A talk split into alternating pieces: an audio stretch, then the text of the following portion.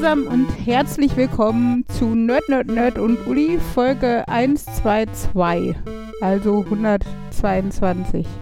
Ähm, ja, für uns äh, keine Premiere, aber das erste Mal seit langem, seit langem, dass wir in Persona zusammen hocken und Viren austauschen. Nein, ähm, Hättest du es, wenn du es nicht gesagt Vielleicht kann jetzt hier die Uli poken. Peaks. Ja, Peaks. toll. Der eine Geimpfte, die andere Geimpfte gepokt. das ist jetzt unspektakulär. Ähm, genau. Ja, wir haben uns mal gewagt bei den Gott sei Dank so niedrigen Inzidenzen, wie sie denn im Moment sind. Ähm, und mit äh, 15, ja, warte mal, äh, sieben- äh, 62,5 Prozent geimpfte Anteile. Ähm, ja, dass wir uns treffen könnten. Und äh, nun sitzen wir hier und das ist ganz ungewohnt und äh, weiß nicht, vielleicht müssen wir noch eine Trennwand hier zwischenstellen oder so. Ich höre jetzt gerade nicht mehr. Ist mein Kabel rausgeflogen oder so? Oder die Software abgestürzt? Nein, Mhm. Ah, ähm, Wackelkontakt im Kabel, gerade als du es zugeklappt hast. das ist wahrscheinlich mein High-Quality-Stecker hier. Okay. ja, es tut mir ja leid. Ich habe einmal aufgeräumt und sofort war es ein Fehler. Ähm, was soll ich sagen? Ja, wie ihr seht, wir tendieren im Moment zu äh, Minimalismus in unserer Wohnung, äh, aber wir sind auch noch auf dem halben Wege dahin und es würde auch nur funktionieren, wenn wir die Hälfte unserer Einrichtungsgegenstände hier lassen würden, wenn wir umziehen. Das wird nicht passieren. Das heißt, wir werden auch im, wir werden nur zeitweise Minimalismus haben und äh, dann wieder viele Kisten im neuen Haus.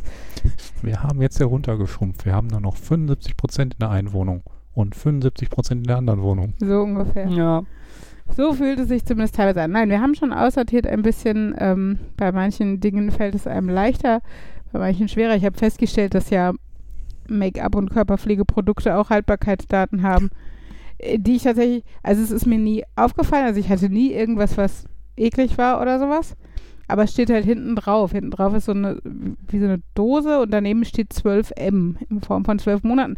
Weißt du, aber immer das Problem bei mir ist, weil, wann weiß ich, wann ich den Kack gekauft habe? So, also diesen Vermute ist es nach so. Öffnung, wenn es so in Monaten drin steht. Ich, ich, mache es meistens schon sofort auf. Ach so, okay. Aber genau. Ähm, ich habe mir dann ein Herz gefasst und habe mich überwunden. Zumindest bei dem Make-up gedönt, aber ich glaube auch bei, bei ganz viel so, weiß nicht, Reinigungspads und sowas. Das einfach alles weggeschmissen und habe äh, in der Woche des, des Jahrestags meiner OP mir das neu gekauft.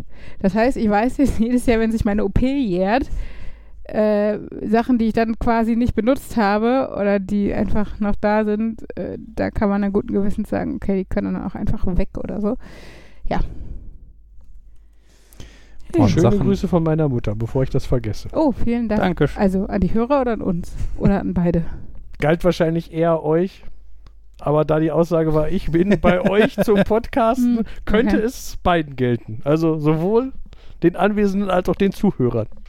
Sehr schön. Das Dann bedanken wir uns auch im Namen der Zuhörer für die Grüße deiner Mutter.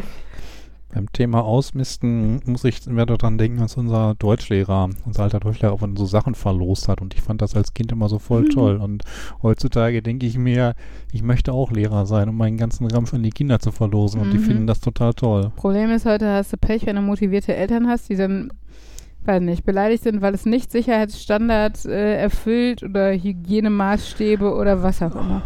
Unser Englischlehrer im Gymnasium, auf dem Gymnasium, hat mit uns äh, teilweise Bingo gespielt. Und zu gewinnen gab es Karamellbonbons, Mhm. Ähm, die er dann immer Leuten zugeworfen hat. Was Mhm. soweit noch okay war, nur Leute, die die nicht gefangen haben und die sind auf den Boden geprallt, dann sind die halt in tausend Teile zersprungen. Ähm, wie ich also unsere Vermutung war ganz stark, er hat uns halt nur die alten Karamellbonbons gegeben, die zu hart waren, um sie zu Für essen. sein Gebiss. Ja. Ähm, ja.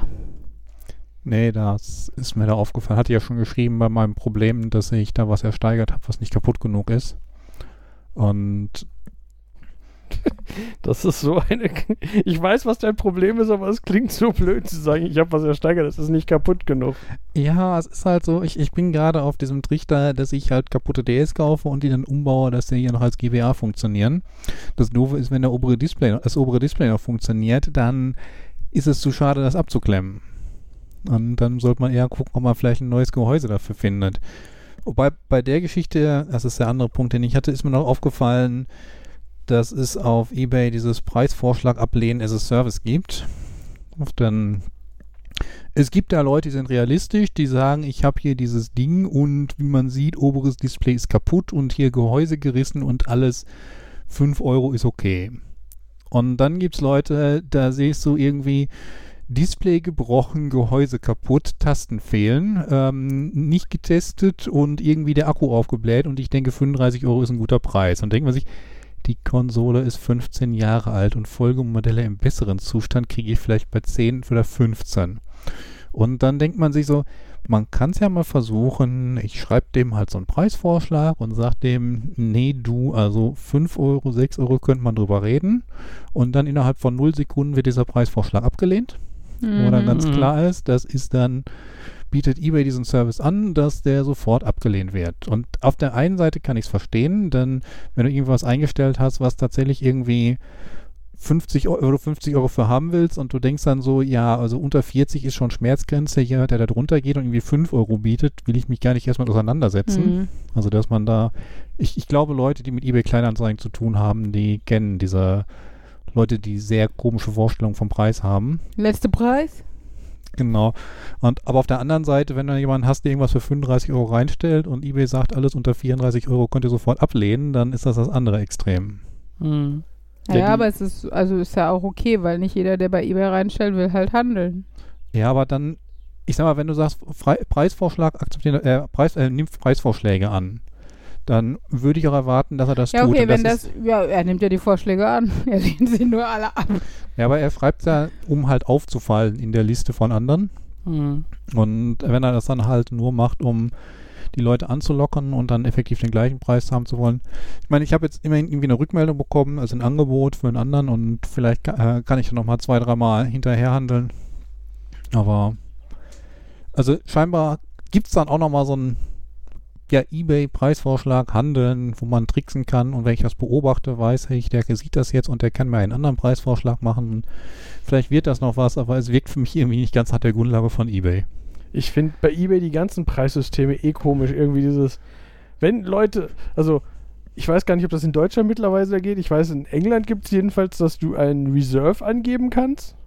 Das ist ein, du kannst sagen, anfangs, also wenn man, wenn man sagt, ich möchte, habe kein, gebe kein freies Fest, sondern ich mache Gebote, dann kannst du einen Mindestverkaufspreis angeben, der was anderes ist als der Mindestgebotspreis. Das heißt, da steht, Gebote starten ab 1 Euro, du kannst aber direkt eingeben, unter 300 Euro verkaufe ich nicht. Und wenn dann jemand 20 bietet, steht da, aktuelles Gebot 20 Euro, Reserve not met. Mhm. Das heißt, du kriegst es dann für diese 20 aber nicht. Mhm. Und ähm, Ich finde, das ist einfach unehrlich. genau, ich finde ganz viele von diesen Ja. Systemen, die die haben, die so komisch sind, wo ich mir dann sage, ja, also ich, ich weiß Im Endeffekt wollen die, dass du dich rantastest und dass du irgendwann zu faul bist oder was und dann zu viel biet. Also, Genau, wenn man einmal drin ist, dann hat man ja so ein bisschen das Zocken und dann sagt man, ja, da mache ich vielleicht noch fünf mehr, dann mache ich noch vielleicht fünf mehr. Als ja, wenn ja. ich von Anfang an 200 lese, dann sage ich, nee. Und wenn ich dann mit 100 anfange und so, ah, 100, das ist 110, wie der, wie der Frosch 120? im kochenden Wasser. Mhm. Ah, nee. Aber es ist ein Urban Ja, Legend ja. mit dem. Das wissen wir alle und trotzdem benutzen wir den ja, Vergleich, weil wir alle wissen, was damit gemeint ist. Gut. Also auf jeden Fall Hintergedanke der ganzen Geschichte ist natürlich bei Amazon, dass die wahrscheinlich mehr Geld damit verdienen. eBay. Also ich tippe, hm? eBay. Meine ich. Ja. Ja, Ja. sorry.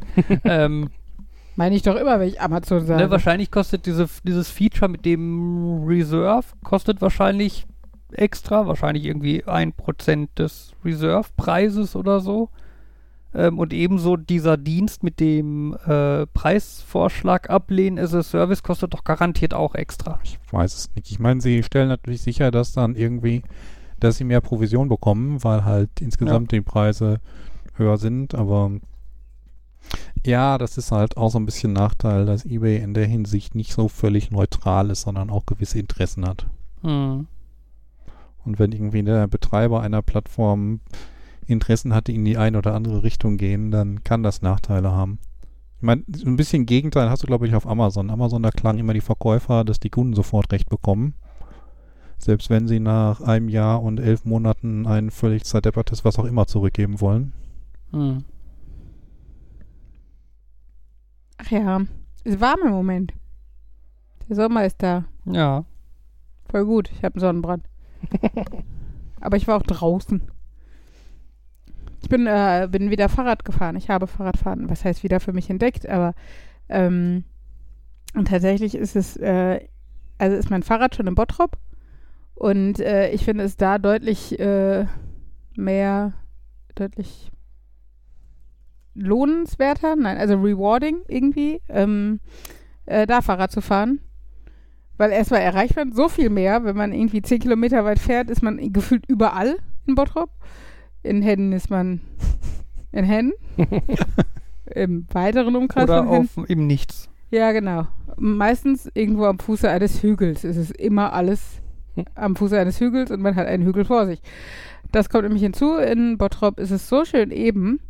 Und ich finde aber mega, was, was man, glaube ich, nicht ahnt, also was ich noch nicht mal mehr so auf dem Schirm hatte, weil ich jetzt einfach lange nicht mehr da gewohnt habe, aber was man, äh, glaube ich, als ähm, Nicht-Ruhrgebietler noch mehr äh, nicht weiß, ähm, wie viele tolle Radwege es mittlerweile gibt, die also wirklich Städte verbinden, also ganze Städte, wo du kaum auch nur, also da überquerst du dreimal eine Straße und dann bist du von der einen Innenstadt zur anderen Innenstadt gefahren mit dem Rad, ohne äh, an Straßen entlangfahren zu müssen oder weiß nicht. Also es ist wirklich viele alte Bahntrassen, die zu Radwegen umfunktioniert wurden oder ähm, ja, so äh, Schleichwege durch den Stadtpark, dann die letzten Meter vor der Innenstadt und sowas. Also habe ich jetzt ganz viel, also wir wohnen ja quasi oder werden wohnt äh, Stadtgrenze Bottrop-Gladbeck und ich habe es in beide Richtungen äh, ausprobiert. Es gibt den sogenannten Uferweg, ähm, der echt, äh, weiß nicht, einfach nett ist und den du dementsprechend auch sehr entspannt mit Kindern fahren kannst, wo du halt nicht immer darauf achten musst, Vorsicht, ein Bordstein, Vorsicht, ein Auto, Vorsicht, ein parkendes Auto, Vorsicht, Menschen auf dem Gehweg und sowas. Ähm, das macht es echt deutlich stressfreier und ähm, ich finde halt, wenn man auch nicht für jede Querstraße anhalten muss oder zumindest deutlich langsamer werden muss, dann äh, macht man so zwei Kilometer auch ganz schön flotti oder fünf Kilometer oder so. Das ist ganz nett. Ja, ich fahre auch wieder Fahrrad, aber bei mir ist das immer nur, ich leihe mir so ein, eins von diesen Leihfahrrädern an der Arbeit und zu überhaupt nicht Rolle nach Hause ist jetzt übertrieben, aber äh, es ist, man merkt Ist es schon, bergab? Google nennt es flach. Also es ist Hm. nicht genug Höhenunterschied, als dass Google das als explizit Höhenunterschied anzeigt in seinem Höhenprofil. Aber it's in your favor. Also, Also man, man, mer man merkt es halt schon. Vor allem, weil äh, der Weg ist, also so die ersten, keine Ahnung, 600 Meter, merke ich schon, fährt man eher so, fahre ich schon von der Arbeit aus ein bisschen bergauf, also muss ich durchgängig trampeln, sagen wir, Okay. nen- nennen wir es mal so. Mhm. Und ab dann ist es eigentlich, dann kann ich drei Kilometer, du, du trampelst immer mal wieder zwischendurch, also man kann nicht nur rollen, aber es ist schon so, ja, ich rolle mal, ich bremse mal ein bisschen, ich fahre hier so also es schnell ist am so wie, wie normal mit dem E-Bike äh, quasi. Also so latente Unterstützung. so ein bisschen, ja. könnte sagen, Gravitation ist das E-Bike der Natur. Wunderbar formuliert. Du solltest Werbetexter werden. ähm, ähm, äh, aber fährst du dann nur eine Richtung und die, die bergaufere, die wird dann mit der, mit der U-Bahn gemacht oder was? Meistens. Ich habe, letztens kam ich bei der U-Bahn an und ich dachte, da sah schon von Weitem, hm, die U-Bahn ist schon da, das ist komisch, die sollte eigentlich erst in zwei Minuten kommen. Hm, sie hat die Warmlinkanlage an. Hm, der Fahrer lehnt sich zum Fenster raus. Und dann hat er halt immer wieder, wenn, wenn sich langsam Leute da gesammelt haben, also es war, Ober man sollte dazu sagen, oberjährliche U-Bahn, ähm, äh, hat er immer wieder rausgerufen, ich fahre nicht, hab keinen Strom, Mhm. deswegen die Warmlinkanlage. Ich habe eine Powerbank dabei. Hilfe. Ja, und dann hat er gesagt, man soll halt die Straße runter zur nächsten U-Bahn-Haltestelle. Ich bin auch erst losgelaufen und dann war das so ein. Es ist eh schon immer, wenn ich einsteige, dann ist es grenzig voll und dann an der nächsten Station kommen nochmal relativ viele, weil die Schulen wieder offen haben und die Schüler Mhm. zu einer ähnlichen Zeit anfangen, Schule zu haben, wie ich arbeiten fahre. Ähm, und dann so, das heißt, jetzt habe ich an der nächsten Haltestelle sind dann noch mehr. Oh, und dann habe ich, dann hab ich mich wieder umgedreht und habe mir ein Fahrrad genommen. Und ähm, ja, es ging. Es war jetzt auch nicht so, dass ich ganz furcht, furchtbar kaputt war, aber es war schon so ein. Als ich dann auf der Arbeit angehauen, ich dachte so, eigentlich könnte ich jetzt sagen, ich fahre erstmal nach Hause, duschen, mich umziehen. Hm. Also da war ich überrascht. Ich bin jetzt lange nicht, also wenn ich überhaupt, also letzten Sommer hatten wir, als wir die, die Wohnwagenzeit hatten, schon mal so, dass ich ab und zu mal eine kleine Runde Rad gefahren bin. Da haben wir sie ja dahin geholt, die Räder. Aber es war halt echt so, weiß nicht, ein paar hundert Meter. Und jetzt bin ich ähm, letzten Tage durchaus, also das eine Mal, glaube ich, 20 Kilometer gefahren, das andere irgendwie 10 oder so. Ähm, und ich bin überrascht dafür, dass ich ein echt nicht teures Rad habe und dementsprechend auch kein E-Bike habe, ähm, dass es echt easy going war. Also, ähm, ja, das äh, war schon, also selbst bergauf nicht so anstrengend, wie ich es in Erinnerung habe. Das kann natürlich daran liegen, dass ich einfach durchs Joggen nochmal eine andere Ausdauer gekriegt habe, die ich nicht mehr so auf dem Schirm habe, äh, weil es beim Joggen sich einfach immer anstrengend anfühlt. Ähm, da merkt man es dann nicht so. Aber beim Radfahren habe ich echt, also bin ich auch trotz Wetter und so wenig ins Schwitzen gekommen, muss ich sagen. Und das fand ich sehr zufriedenstellend. Das mal so. Genau, und ähm, das Nette ist halt, mit Henrika auch wirklich gut schon Radtouren machen. Das Problem ist so ein bisschen Ella, die ist halt an der Schwelle. Die hat halt keinen Bock mehr auf Kindersitz, aber schafft halt mit ihren Rädern, die ungefähr das, das, die Durchmesser von so einem Affenfahrrad im, Zoo, im Zirkus haben, weil nicht, schafft sie halt einen Kilometer und ist dann groggy. Nein, also sie hat schon mal, was haben wir geschafft, vier oder sowas?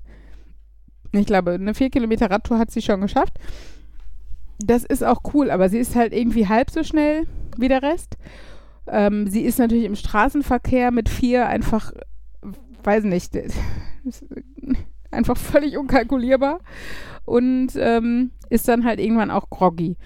Und wir haben das damals so gemacht, als wir zu zweit ähm, oder sogar mit mehr Familie noch unterwegs waren bei der Radtour, haben wir sie dann auf dem Rückweg der Radtour, weil die noch länger war als diese vier Kilometer, ähm, in Sitz hinten gesetzt und Fabian hat mit einer Hand quasi ihr kleines Fahrrädchen, obwohl das auf Dauer auch nicht Mhm. einfach zu tragen ist, aber es dann einhändig gefahren hat, in der anderen Hand ihr Rad. So. Ähm, aber das ist halt auch kein Dauerzustand. Es ging überraschend gut. Also Jan guckt sehr gequält, aber es ging eigentlich überraschend gut für Nur das, was vier ich da Kilometer gemacht ist habe. halt dann auch lang. Ja. aber ja, es geht irgendwann in den Arm und man hat keinen Bock mehr. Und Genau, und ähm, wenn man Ella aber gar nicht fährt, also da war es auch für sie okay, dann in den Sitz zu gehen, ähm, weil sie einfach gemerkt hat, sie ist groggy und kommt nicht mehr mit und so. Aber das Problem ist halt, ähm, wenn man sie nicht am Anfang fahren lässt und sie von vornherein in den Sitz soll, ist sie beleidigt, weil sie ist ja schon ein großes Mädchen und sie kann ja Fahrrad fahren, womit sie auch recht hat. Und das ist halt dann immer so ein, also da müsste man vielleicht erst eine Mini-Radtour um den Block machen mit Ella oder so, um sie zu versöhnen und dann in den Sitz setzen. Ähm, es wird halt noch ein, zwei Jährchen dauern, bis man mit ihr auch nur annähernd so entspannt wie jetzt mit Henry. Ne? Also wie gesagt, Henry weiß halt auch, der fährt zwar auf dem Rad, äh, auf dem Fußweg, aber wenn der an eine Straßeneinmündung kommt, dann wird er langsamer und dann guckt er oder wartet, bis ich vorfahre und sage, so, komm rüber. Ne? Also solche Sachen. Und dem kannst du halt ganz gut Kommandos zurufen und dann weiß er, was er zu tun hat. Und das halt bei Ella ist es irgendwie das Gegenteil. Und du hast das Gefühl, aus diesem einen Kind werden plötzlich fünf und die sind überall und fahren, wo sie wollen. Und ähm, sind dafür dann wieder überraschend schnell. Ähm, nein, von daher ist das noch so ein bisschen schwierig. Da müssen wir mal gucken. Ich habe schon überlegt, ich habe vorne so einen Fahrradkorb, den du so ab und an klemmen kannst. Ob man jetzt diesen Fahrradkorb opfert und diese Klemmmechanismus, also den Fahrradkorb davon abschneidet von dem Klemmmechanismus, diesen Klemmmechanismus mit äh, Kabelbindern an Ellas Fahrradrahmen tackert. Ähm, und das heißt, wenn sie nicht mehr fahren will, klemme ich mir den vorne ans Fahrrad, also das kleine Fahrrad an das große Fahrrad vorne dran und dann kann ich den reinsetzen, weil ich kann es halt auch ehrlich gesagt, wenn ich Ella hinten drin habe, das sind halt einfach nochmal 17 Kilo mehr, die man dann mit sich rumfährt. Dann könnte ich nicht noch ein, also will ich auch nicht einhändig, ehrlich gesagt, weil ich mit Ella hinten drin, also ist halt Fahrradfahren nochmal fragiler. Ähm, genau, und wenn ich dann vorne das Fahrrad dran klemmen könnte, wäre das Extragewicht nicht das Drama, weil ich halt trotzdem beide Hände am Lenker haben könnte. Ähm, weil das ist ja auch der Punkt, dass einfach im Alltag in 90 Prozent der Fälle Fabian nicht mit dabei ist oder eine andere Person. Also ich sag mal, wenn ich Ella, ja, wenn ich mit Ella und Henry nachmittags mal eine Radtour mache zum Kindergarten, würde es ja gehen, das wäre wieder eine Distanz, die sie schaffen könnte. Aber da denke ich mir auch, dann müsste man die, die Hinfahrt morgens und die Mittagsfahrt mit dem Fahrrad machen. Ähm, weil, äh, ja, sonst hätte sie ja kein Fahrrad da. Oder ich müsste dann mittags mit dem Fahrrad unterm Arm dann doch wieder dahin. Ach, ich weiß es noch nicht. Wir werden sehen. Aber Kannst du dann bitte, wenn du dein, wenn du da mal eben anderes Fahrrad äh, dran tackern kannst, auch auf die Seite des Fahrrads Foundation for, Foundation for Law and Government draufschreiben? wieso? Was ist das für ein Insider? Äh, A- ein- äh, nicht A-Team. Äh, Knight Rider. Knight Rider. Ich weiß es aber gerade nicht, warum Fahrrad an Fahrrad. Ja, weil es auch dieses Konzept, dass Keith fährt irgendwie in, In den, den LKW, LKW rein rein. Achso, und, okay, ja. und dann Ich hatte jetzt äh, Kit und LKW nicht auf äh, Fahrrad und Fahrrad Dann abgebildet. hätte ich ja unseren alten Fahrradanhänger be- aufbewahren können und hinten so eine Rampe dran bauen können, die ich dann per kleinen Knopfdruck hinten runterkippen lasse. Und, Und Ella während kann der während Fahrt- der Fahrt kann Ella, aber wie langsam muss ich fahren, dass Ella während der Fahrt da reinfahren könnte? Vor allem, da machst gut, weil Ella- Ella ist im Dunkeln. Das äh, sie kann, kann man, also ich sag mal, wenn man den, also dieses Konstrukt schon hat, dann ist eine Lampe da drin auch nicht mehr das Schwierige. Außerdem ist der Anhänger ja nicht ein Anhänger, es ist ja ein Fahrradanhänger, weißt du, in dem Aber- so Kinder sitzen. Aber ganz davon abgesehen finde ich ja diese Geschichte mit diesem LKW, in den ein Auto reinfährt während der Fahrt, beziehungsweise aus dem das Auto während Mhm. der Fahrt rausfährt. Das wollte schon jeder mal probieren, oder? Ja, und ich finde super geil, dass das einfach funktioniert. Ja, warum nicht? Ja, warum nicht? Weil es sieht halt aus wie so ein supergeiler Stunt und Findest man. du? Ich finde, das sieht aus, als könnte das jeder Leier aus dem Steg. Also ich, als Kind fand ich es cool, fand es total einfach, dann habe ich drüber nachgedacht, Moment, der ist jetzt quasi, ah, wir sind auf Autobahn, der Laster fährt 100, Kit fährt 100 und in dem Moment, wo der auf der Rampe drauf ist, fährt er doch mit 100 die Rampe weiter hoch. Ist das nicht gefährlich? Ja, so ein bisschen. Also für mich war das schon so. So, Ja, rein, rein vom Gefühl her kann das doch nicht einfach gehen. Da muss doch irgendein Trick sein. Das ist im Fernsehen, das kann gar nicht so sein. Ja, nee, ich war da nicht so. Sorry. Naja. Ja, ich weiß aber, was du meinst. Das ist dieses, wenn ich jetzt äh, das. Der, der hatte die Geschwindigkeit auf der Straße und jetzt hat er die Geschwindigkeit, hat er die halt im LKW immer noch und aber dann. Ja, aber seine- nicht relativ zum LKW. Der, der Genau. kann ja nicht in dem Moment, wo du den LKW quasi berührst, einfach 100 km/h schneller werden, weil er 100 km/h den LKW hochbrettert. Ja, aber er hat trotzdem die Umdrehung der Räder, die halt jetzt nicht mehr auf die Fahrbahn wirkt, sondern auf die Rampe. Ja, da hängt aber nur die vergleichsweise kleine Masse vom Motor hinter, der wird schnell abgebremst und dann war es das mit 100 km/h. Das klingt nach irgendwas, was man irgendwie auf Verkehrsübungsplätzen so mal anbieten sollte zum Ausprobieren. Das wäre mal so eine Frage, wenn du ein Auto quasi in die Luft hängst, auf 100 km/h beschleunigst, also dass die Räder sich mit 100 km/h drehen Hm? und es dann quasi fallen lässt. Also muss ja nicht hochheben, ne? irgendwie 5 cm reichen, nur dass die Räder halt keinen Bodenkontakt haben. Ne? Wie schnell wird das Auto quasi rein mit der kinetischen Energie, die in den Rädern und vielleicht noch dem Motor enthalten sind? Hm. Weil ich glaube, da wird nicht, also ich könnte, man könnte das ja wahrscheinlich ausrechnen, einfach aus Masse vom Auto und so. Aber ich denke mal, mehr als 5 km/h oder so wird das nicht sein. Ne, und das heißt dann halt auch, dass das Auto halt nicht wirklich beschleunigt, wenn du da mit 100 km/h auf die Rampe fährst. Ne, ich könnte mir halt vorstellen, dass du irgendwie gucken musst, dass der Motor dir halt nicht absäuft. Ich denke mal, wenn du das mit einem Manuellgetriebe machst, also mit einem Schaltgetriebe, dann musst du halt im richtigen Moment die Kupplung treten und irgendwie in ersten oder zweiten Gang runterschalten. Aber sonst? Das klingt jetzt, glaube ich, nach ziemlichem Nerd-Talk. Ein bisschen. Ja, aber geil. Ja, aber es war mal so ein ungewohntes Nerd-Thema, ich glaube ich. habe übrigens gerade einen Floor in meinem äh, Fahrradkorb Fahrradplan entdeckt. Ach. Was? Ich fand es wirklich eine gute Idee. Das Problem oh. oh, ist. du meintest das ernst. Alter. Ja, ich, Entschuldigung. ja, ich habe keinen Bock, das Fahrrad mit einer Hand die ganze Zeit zu tragen. Ja, was ist denn der Floor, der, Der dir Flaw aufgefallen ist, ist? dass der Korb äh, für eine Tragkraft von 5 Kilo geeignet ist und so ein Kinderfahrrad in der Größe um die 10 Kilo wiegt. Selbst ohne Kind. Ja, aber der Korb wird ja auch noch mit einem gewissen Sicherheitsfaktor.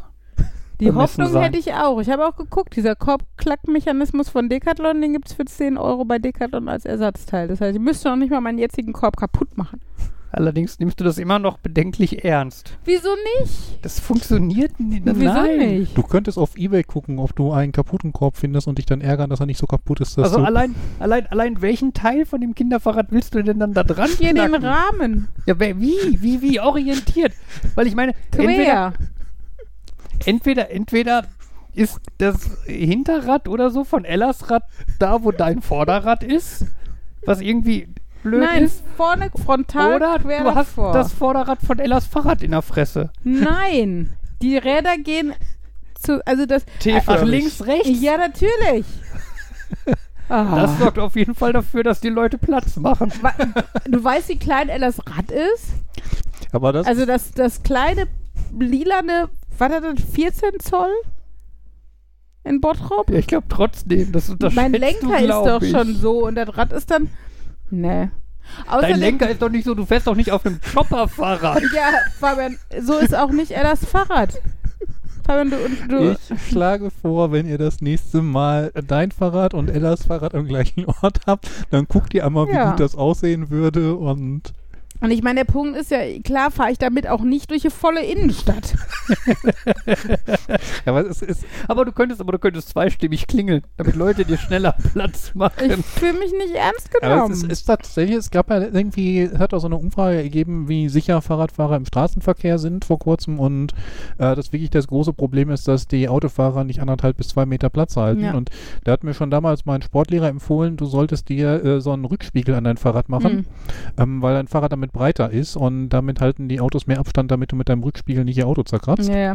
Das haben die doch, ähm, gibt's das nicht für Kinderfahrräder? Gab's das nicht früher auch so ausklappbar hinten am Gepäckträger, so ein orangenes Seitending? Das hat zwar auch nur, weiß ich was, 35 Zentimeter gehabt oder sowas. Mit so einem Reflektor in der Mitte. Ach, die Dinger, ja. Ja. Ja, ich habe Leute gesehen, die sich so äh, Poolnudeln Ja. ans Fahrrad montieren. Aber ehrlich gesagt, das, das finde ich, also, Das finde ich ein Kinderfahrrad vorne dran viel besser. Das- Sieht aus, als hast du das so, weiß nicht, bist du durch so eine Menge gefahren und das ist hängen geblieben Das oder sowas. Ich Ja. würde höchstens hinterfragen, was das Vorderrad und der Lenker von Ellas Fahrrad dann macht, weil die, wenn das quasi links die ganze Zeit von dir baumelt, ob dich das dann die ganze Zeit so hier Im ins Wind Gesicht flackert. schlägt oder so. Ich glaube, mein Problem wäre eher, wie ich dieses, ähm, die Halterung an dem Rahmen so befestige, dass sie Ella nicht beim Strampeln stört, aber auch das Fahrrad also so fest am Rad ist, dass es nicht äh, kippt quasi, wenn es vorne dran gedingst ist. Alter, aber ihr bastelt irgendeinen Scheiß und verkabelt unser ganzes Haus. Aber wenn ich mal die Idee habe, ein Fahrrad an ein anderes dran zu tackern, Moment, hast du dann jetzt eigentlich auch, wenn Ella auf dem Fahrrad sitzen bleibt, bleibt wer- sie ja nicht. hast du sie die ganze Zeit so im Blick? So. Dann ist sie mir im Weg, also kommt sie in den Sitz.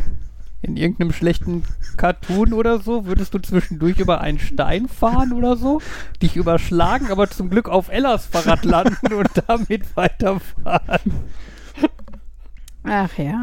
Ja, aber ich, ich finde die Idee auch nicht so absolut klar. Das klingt etwas komisch, ein anderes Ja, Fahrrad vorne dran zu haben. Aber ich glaube, man müsste einfach mal gucken, wie das Ja. funktionieren würde. Und wahrscheinlich ist das so eine Idee, was man sich nicht vorstellen kann und dann auf einmal funktioniert es ja gut. Fabian ist halt zu, zu, zu, äh, wie heißt das hier? Äh, narrow-minded, zu eng Engstirnig.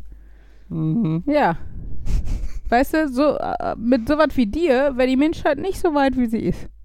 Da musste, jetzt wollte ich schon Querdenker haben sagen, aber das stimmt nicht. Äh, da, da musst du halt Leute, die out of the box denken haben. Mhm. Wir, wir, prob- wir probieren das morgen oder so mal aus und Weil wir am Haus sonst nichts zu tun haben. ja, man muss Prioritäten setzen. Du willst dich ja schließlich schnell über mich lustig machen, wenn es nicht funktioniert. Vielleicht funktioniert es ja auch. Dann Ja, muss right, ich ganz schnell meine ganz Niederlage ehrlich, eingestehen. Als wenn du es jemals schon Hey. getan hättest. Hey. Mhm. Ach, jetzt wird's plötzlich ernst. Ja. Jetzt bist Ja, du eingeschnappt. möchtet ihr eure mich geht, Ehestreitigkeiten vielleicht in Nein. Zwei-Personen-Podcast machen Nein. und zurück zu Nerdthemen kommen? Nein, das ist ein Nerd-Thema. Nerdstreitigkeiten. Also intereheliche Nerdstreitigkeiten.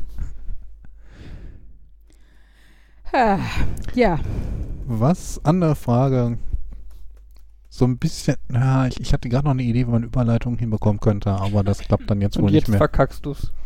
Tragisch. Ähm, ich habe mich ja so ein bisschen in Smoothies informiert. Smoothies oder Movies? Smoothies. Es heißt nicht Smoothies.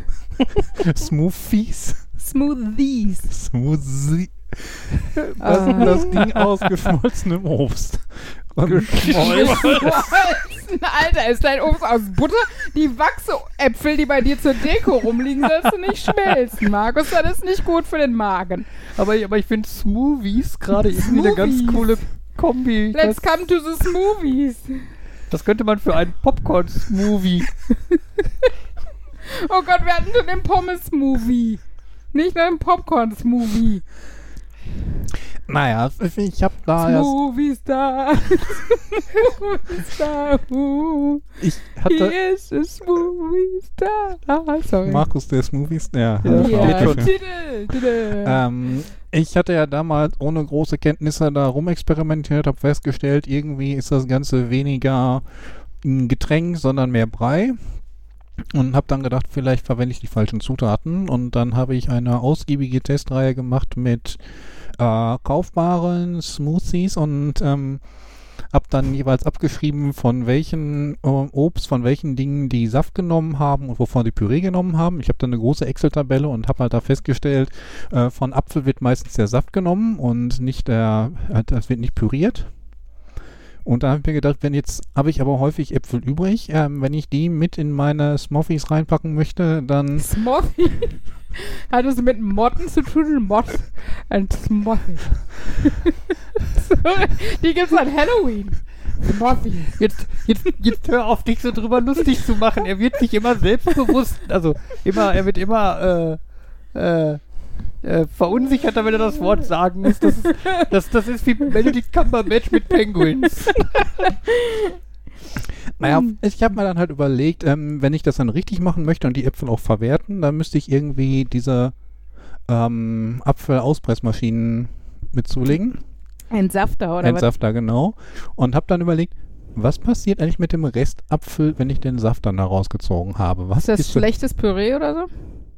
Ich Weil weiß es richtiges Püree ist- ist doch eigentlich, wird doch auch gekocht. Habt ihr nicht als Kind andauernd im, im, im Shopping-Fernsehen die Werbung Nein. für den Jet, Jack LaLanne Power Juicer geguckt? Sorry, ich hatte ein Leben.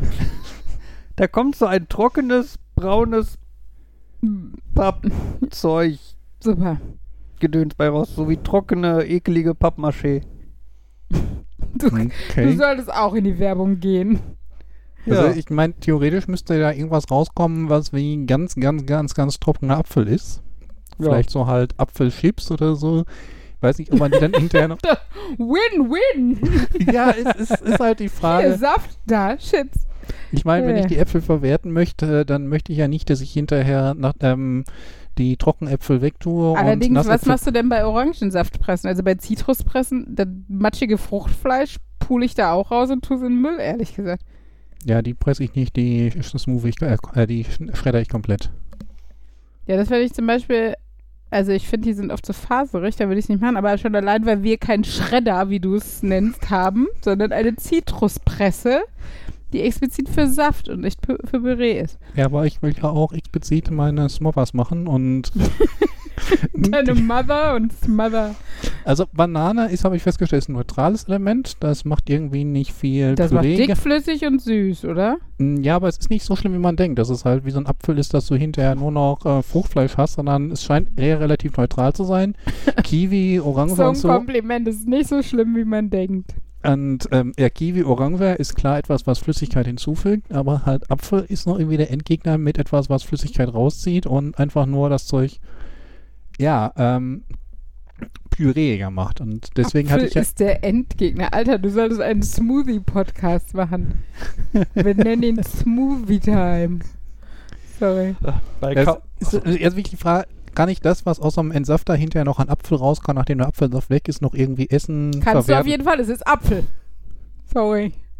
es ist wie aber, glaube ich, nicht ist. Also ist tatsächlich vorgesehen, dass ich dann, nachdem ich sämtliche Flüssigkeit da rausgezogen habe, den Rest einfach wegtue, wie bei den Fremen. Ich glaube, bei dem, also ich glaube, so süß wie Apfelsaft ja ist, wird halt auch der meiste Geschmacks- und Süßeanteil in den Saft äh, rutschen.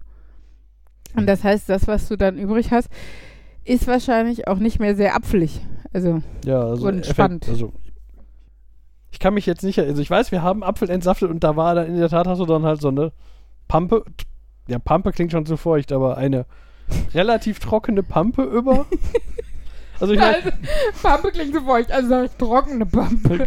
ja, mir fällt kein besseres Wort ein Ich glaub, für diese Konsistenz. Nächstes Mal machen wir Podcast bei Janik Kichellen und benutzen live seinen Entsafter im ich Podcast. weiß nicht, ich glaube, den haben wir nicht mehr.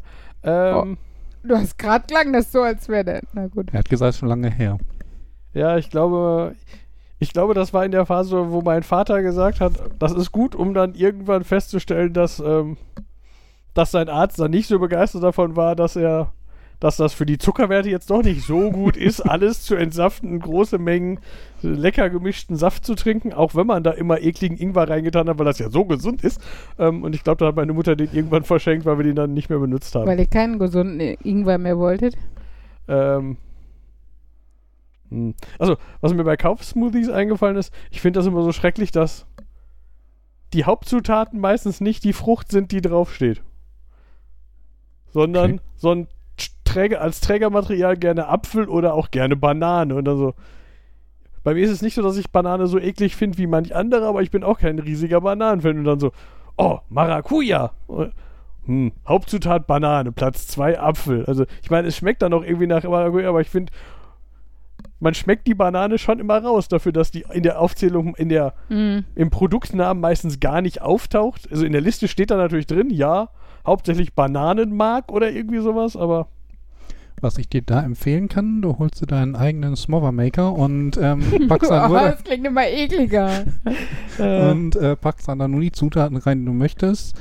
Plus natürlich das, um das wieder flüssig genug zu machen. Ich weiß, ich habe mir eine Dose Kokos, Kokos, äh, Kokosmilch äh, ge geholt, weil ich dachte, damit könnte ich es besser machen. Ich habe es nie ausprobiert. tja. Dafür müsste ich dann aber Obst im Haus haben und dann. Ja, Äh, äh, hm. Ja, meistens ist ja bei Smoothies tatsächlich so, dass, dass ähm, die dominanten Obstsorten halt draufstehen. Maracuja oder Kirsche oder was auch immer das Besondere ist. Und Apfel, Banane sind halt die Füllmaterialien, die Geschmacksträger, die ein bisschen süßer und günstig sind im Endeffekt, ne? sehr. Du bist auch sehr smoothie-kundig. Bisschen. Ich habe das, wie gesagt, in England, also ich glaube, da haben wir auch schon mal drüber geredet, dass damals in England diese nette, sympathische Firma Innocent Smoothies äh, aufkam quasi und ähm, da war das hier noch gar nicht so äh, Thema. Und fand ich die da schon immer sehr geil. Haben wir uns hier schon drüber unterhalten, wie viele Seiten eine Banane hat? Ich erinnere mich Und- dunkel. Nein. Ich Okay. nicht. Okay. Ähm, da habe ich ein YouTube, wie immer, habe ich ein YouTube-Video zu gesehen. Ähm, das sei wohl eine verbreitete Frage in, äh, also so, so ein typisches unnützes Wissen. In, da ging es jetzt darum, dass das gerne so in Pub-Quizzes auftaucht oder so. Ähm, wie viele Seiten hat eine Banane? Und da gibt es, und da, das war dann eine Biologin, die gesagt hat, es gibt da die Antwort zu, die dann Leute rausholen und ähm, sie hat mal geguckt, aber das ist einfach die Antwort, die holt man dann raus. Aber es gibt da keine Belege drüber und warum das so ist und so. Die Antwort ist nämlich fünf. Also die verbreitete Antwort ist fünf. Eine Banane hat fünf Seiten. Ist das, also im Endeffekt äh, ist die Grund, also die Scheibe quasi ist ein, ein abgerundetes Fünfeck oder sowas. Also, Wenn du eine Banane mit, Sch mit Schale also, mh, in Scheiben schneiden würdest, hättest du ein abgerundetes Fünfeck. okay. Und die, die Schale ist wahrscheinlich, also machst du das auch daran fest, wie du die Schale abziehst, dass du im Endeffekt fünf Streifen Schale abziehen würdest? Ähm, ich glaube nicht. Ich glaube, da- das weiß ich aber gerade gar nicht. Also, ja, erstmal, vor allem in so einem Talk ging es darum, dass jemand hat, hat ihr diese Frage weitergeleitet, weil, vor allem mit dem Unterpunkt, weil wir wissen hier alle, dass eine Banane innen dreigeteilt ist. Und das war so ein lustiges, weil mir war sofort klar, was da gemeint war und ich finde und habe festgestellt, dass die Welt so in Leute zerfällt, die, die sagen, natürlich. Und Leute, die so gucken wie ihr jetzt mit so einem, hä? Habt ihr das? Also ich bin auch nicht so bananenaffin. Ja, das, Das ja. würde ich jetzt so sagen, Außenschau. Also jetzt, ich jetzt nicht so gesagt, äh, es ist, ergibt Sinn, aber ich jetzt vorhin nicht äh, so gesagt, aber du hast diese Außenschale, das, was man halt so Regenmenschen recyceln kann. Du hast Nein, eben diese nein, nein, nein, das ist vollkommen falsch. Okay. Der, da, die Banane, das, was du isst, ist dreigeteilt. Das sind nämlich drei Streifen. Also es sind drei Stränge quasi, die sich um den Kern, Ach so. Genau, also du hast, äh, Ja. drei Dreiecke, also sehr grob gefasst, drei Dreiecke. genau. Und das war so, und äh, als typischer mit seinem Essenspieler war mir das natürlich klar, wenn du eine Banane isst und da zum Beispiel ein bisschen gegendrückst, dann zerfällt die halt in diese drei Streifen. Oder wenn du eine Banane in Scheiben schneidest, dann da, die Scheiben zerfallen auch gerne in drei Ecke. Kannst du dich mal mit Ella drüber unterhalten, die ist ja Ähm. die Bananenaffine. Ja, ich bin auch nicht so bananenaffin, das war, also, aber das, das kann ich halt noch. Bananenfin. Ja, genau. Ban Äh, genau. Also innen ist sie dreigeteilt und außen, da, da ging es darum, wenn man sich die Banane anguckt. Meistens haben Bananen ja so, wenn man da so drüber streicht, so Stellen, wo die etwas spitzer zulaufen. Mhm. Das ist, je roher die Banane ist, desto auffälliger ist es. Und meistens haben die fünf davon. Das Mhm, halt, dadurch mhm. entsteht grob so eine fünfeckige Form außen. Und das war so ein, Ja, aber warum ist das so? Weil die haben. Darf ich raten? Weil die Kerne innen drin da aus in die Richtung zeigen quasi. Die sind ja auch konzentrisch von der Mitte, glaube ich, ausgehend orientiert, die Kerne. Die, Und- nee, die Sache mit den Kernen und so, das ist eher das, was für die drei führt, weil die Okay. drei so Fruchtdinger innen hat, die dann halt wachsen irgendwie. Mhm. Ähm, die 5 hat mit den sind äh, da, damit das Bananen, wie war das Wort, Vonoi-Form oder so, ich habe es mir nicht gemerkt. Ähm, das ist das, also ganz allgemein ist es einfach das Konzept, du malst Punkte in einen Raum und sagst diesen Punkten, ihr werdet jetzt alle gleichmäßig größer, bis ihr kollidiert. Ah. Ach, Voron-Neudiagramm. ah. Das war das Wort, ja. So in der Art. Und dadurch, dass Bananen halt mal so in zwei Reihen wachsen, die gegeneinander versetzt sind, euch kann ich jetzt hier Finger zeigen, der, die Ja, ja, ich okay, hoffe, an die der anderen wissen, Staude, ja. Genau, die Staude ist halt, Mhm. du hast zwei Reihen, die sind versetzt. Das heißt, die meisten Bananen haben einen Nachbar links, einen Nachbar rechts und zwei diagonale Nachbarn und eine Kante, die an die Luft zeigt. Mhm. Das, der, dadurch haben die meisten Bananen vier Kontaktpunkte zu anderen Bananen plus eine freie macht fünf. Werden die deshalb krumm, Nee, das ist. weil sie eine freie Seite haben und die wächst anders oder so? Ähm, nee, ich glaube, die unteren neigen sich zu ihrer freien Seite und die oberen neigen sich von ihrer freien Seite weg. Ähm, Hast du Bananologie studiert? nee, Ist auch ein banales Thema, ne? verdammt.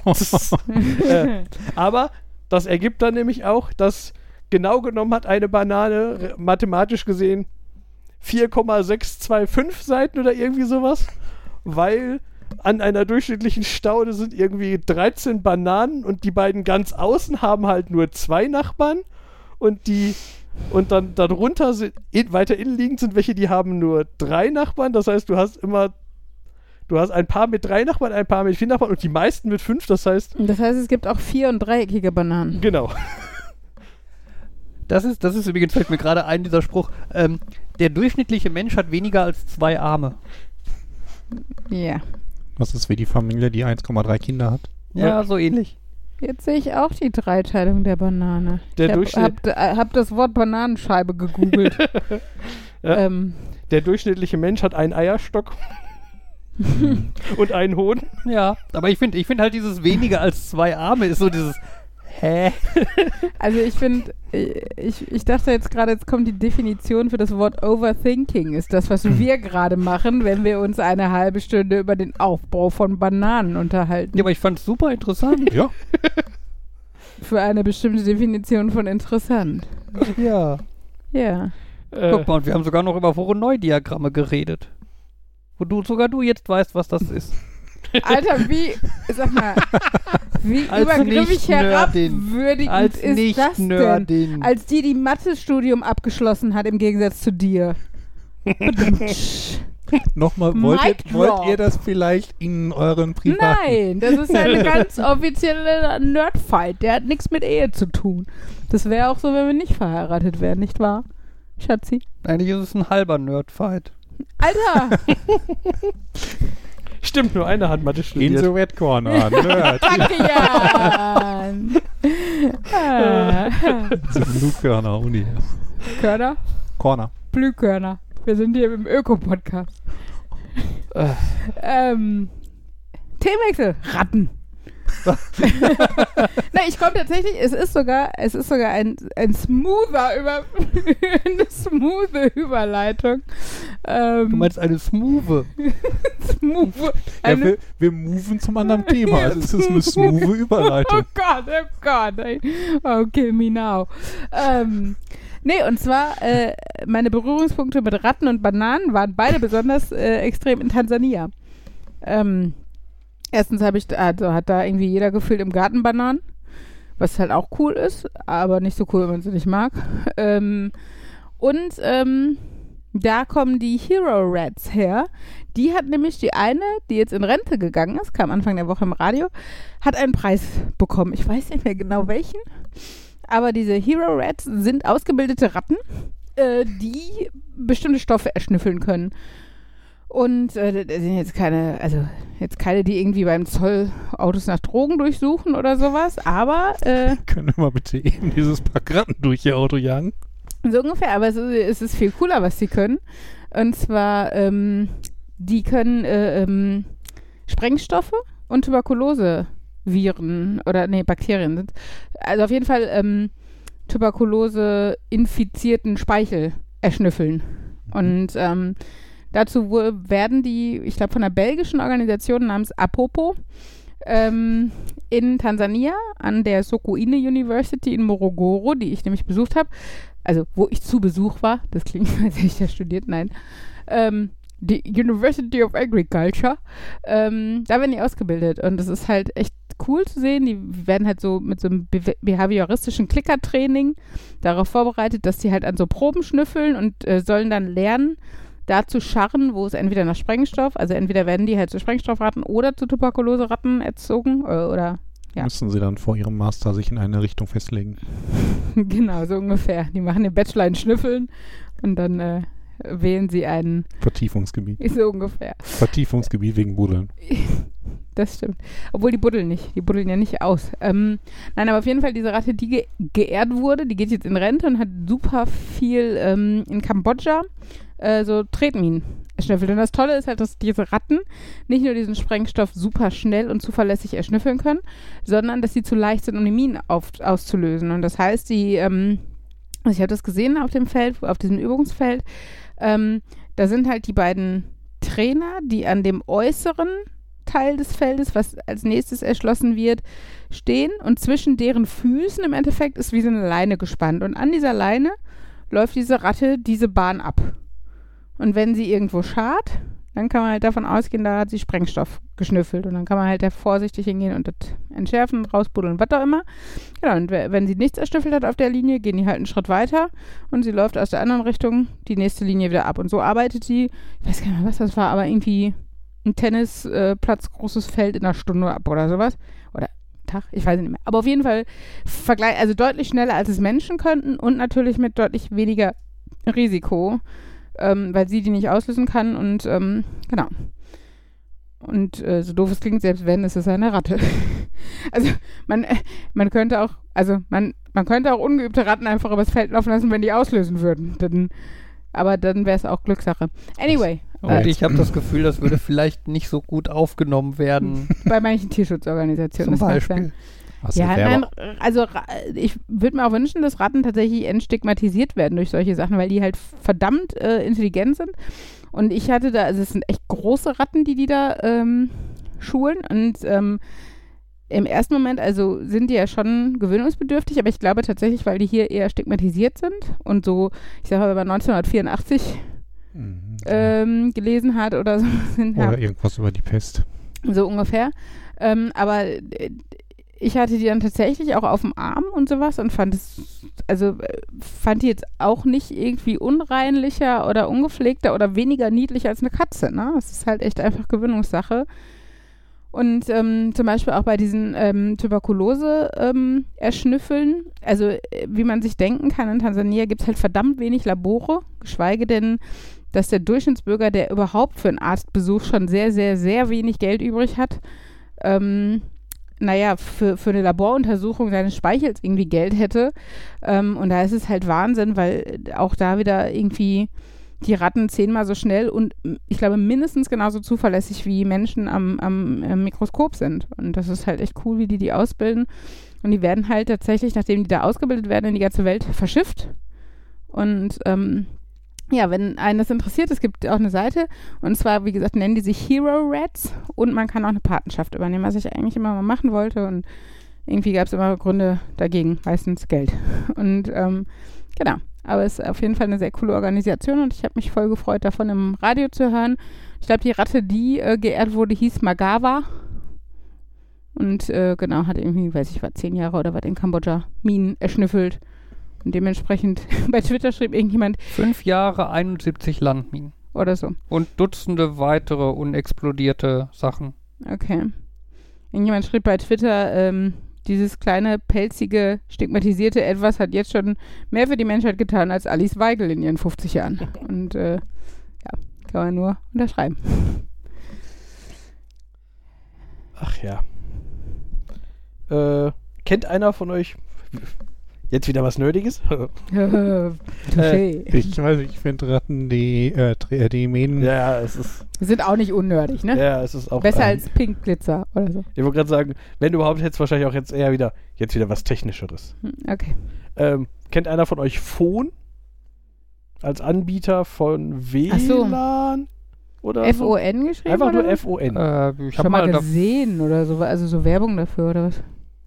Glaub Das ich. Interessante ist, äh, ähm, die haben, boah, wann war das? Es war auf jeden Fall in, zu, in Studentenwohnheimzeiten. Also muss das irgendwie so irgendwann zwischen 2002 und 2010 gewesen sein.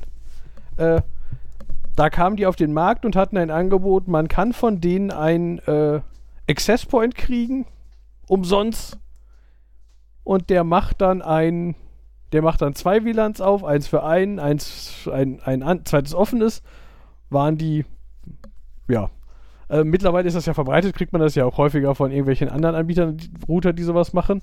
Ähm, und da war das halt so, also erst, da, da war das auch ganz lustig, weil die hatten unterschiedliche Geschäftsmodelle. Man konnte sagen, man äh, macht das auf, ich gebe meins frei und möchte dafür andere mitnutzen dürfen, Basis. Man konnte aber theoretisch auch sagen, ich gebe meins frei und möchte dann irgendwie an Einnahmen beteiligt werden, die ihr macht mit Tickets, die man da drüber kaufen kann. Irgendwie sowas. Aber ähm, ja, ich hatte so einen Router ein paar, also ein, es war explizit nur ein Access Point an meinem Router äh, irgendwie ein paar Jahre lang, aber ja, habe ich jetzt bestimmt schon 10, 15 Jahre nicht mehr.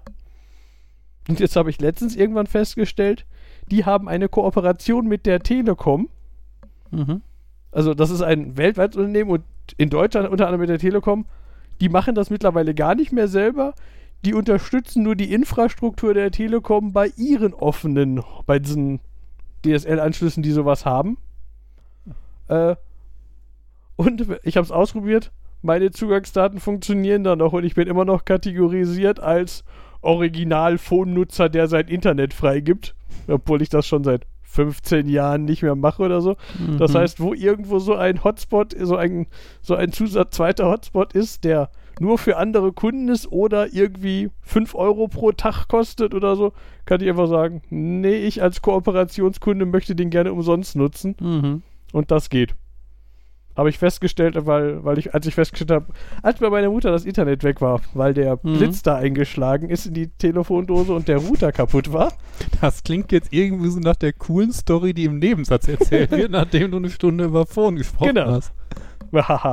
ja, also letztendlich ist bei meiner Mutter der Blitz irgendwo 300 Meter entfernt eingeschlagen und ähm, aus dem Router kam Funken. Überraschenderweise ging er dann danach nicht mehr. Der Magic Smoke war raus. Genau. äh, ja. Und während wir dann damit gekämpft haben, den zu ersetzen, weil angeblich Fritzboxen überall ausverkauft sind in allen Ladengeschäften und so, ähm, habe ich dann festgestellt, so, ach, die Nachbarn nebenan, die aus irgendeinem Grund noch Internet haben, äh, die haben zwar selber nur irgendwie zweieinhalb Mbit oder so, aber über diese zweieinhalb Mbit läuft auch noch so einer von diesen Hotspots, weil die sich nicht dessen bewusst sind. Ich meine, die hätten glaube ich, auch Zugangsdaten für ihr normales Netz geben, aber so, ach, aber guck mal, ich kann einfach sagen, ich nehme deren Phone-Hotspot höhö, und kann bei denen mitsurfen. Äh, und das Beste ist, die hat meine Mutter noch gefragt, die direkt nebenan wohnen, in die eine Richtung. Ist aber euch, nö. Das fanden wir ganz komisch. Und dann einen Tag später haben die Nachbarn in die andere Richtung, mehrere Nachbarn in die andere Richtung, erzählt so, ja, das ist ja voll doof. Telekom ist ja schon seit ein paar Tagen ausgefallen. Und meine Mutter meinte, wahrscheinlich sind nur alle eure Router kaputt, aber die haben es alle nicht ausprobiert und sich genauer angeguckt, sondern einfach gesagt Mhm. so, oh, kein Internet, das muss Telekom sein. Und meine Mutter meinte, hat aber geholfen, den Router auszutauschen, dann geht's wieder. Kann fast nicht sein, dass das ein Mhm. Telekom-Problem ist. Tja. Naja. Aber äh, finde ich auf jeden Fall lustig, dass ich jetzt theoretisch weltweit an so öffentlichen, theoretisch Bezahl-Hotspots einfach weiter surfen kann. Weil ich ja meine Band. Also ich bin mir auch sicher, die Bedingungen sagen eigentlich, dass das deaktiviert wird, wenn man das eine Weile nicht macht. Ja gut, Aber wie ist eine schon 15 Weile definiert? genau. Ja. Ja, bei uns im Haus kommt äh, Montag Internet. Ah. Yay! An meinem Geburtstag. Ich bin mal gespannt, wie schnell Happy das... Birthday to me. Es gibt da so Internet wird. for me. Ja, wir haben sogar auch passenderweise Strom, sonst wäre das schlecht mit dem Internet. Also, Seit heute haben wir Strom. also Juhu. zumindest haben wir einen Zähler. Ja, aber der... Ja, ja. Ja, Ja, wir, haben nicht, nicht wir haben den Strom noch nicht in Aktion gesehen und der Zähler zeigt auch in nichts an. Aktion gesehen, weil sonst wird er Weil- Weil wir müssen da, glaube ich, erst mit einer Taschenlampe drauf leuchten, damit der was auf dem Display anzeigt. als moderner digitaler. Morgen Nachmittag kann sich mein Mann am Stromzähler austoben. Ja. Ich habe ja jetzt schon äh, Zeit damit verbracht, einen äh, Elektroanbieter, also Stromanbieter rauszusuchen. Weil, ähm, wenn man das nicht macht, landet man halt in der Grundversorgung des lokalen Stromanbieters. Und das ist halt quasi in jeglicher Hinsicht die teuerste ich finde, Möglichkeit, das zu machen. Grundversorgung klingt schon nach was, was man nicht will. Also egal ob bei Krankenversicherung oder bei einem anderen. Ja, das ist so ganz deutlich so ein, wer sich nicht um einen guten Tarif kümmert, kriegt halt einfach einen Kacktarif. Ja. Ähm, Mhm. Wobei ich habe von denen, ich habe von vom lokalen Anbieter einfach einen anderen Tarif und der ist immer noch günstiger als alles, alle, die vorbeikommen und sagen. Wobei, das war schon lange nicht mehr, aber ich habe jetzt, hatte schon mehrfach Leute an der Tür, die mir gesagt haben, hey, wir sind viel günstiger als der Standardanbieter und dann lasse ich mir das vorrechnen und dann kommt da raus, dass ich 60 Euro mehr bezahlen müsste oder so. Und Mhm. dann so, äh, hm, äh, ja, äh. Ich glaube, richtig günstig kommst du nur bei rum, wenn du tatsächlich irgendwie jedes Jahr wechselst und alle Prämien mitnimmst, die du da mitbekommen kannst. Ja, wobei das wollte ich nicht. Also ich hatte jetzt halt nach Anbietern gesucht und so und ich hatte halt echt keinen Bock auf irgendwelche Prämien und Vertragslaufzeiten und so. Also meine Suche ging halt ganz definitiv Richtung Anbieter, die halt ein oder maximal drei Monate äh, Mindestvertragslaufzeit haben und halt auch entsprechend Kündigungsfristen, ne? Ähm, und dann, dann gibt es halt keine Bonus, Bo Boni Ja. mehr. Ne? Das ist. Ähm, und ich bin jetzt fürs Erste gelandet bei Tibber. Das ist ein relativ neuer Anbieter. Ähm, Ich finde, es klingt immer wie Timme.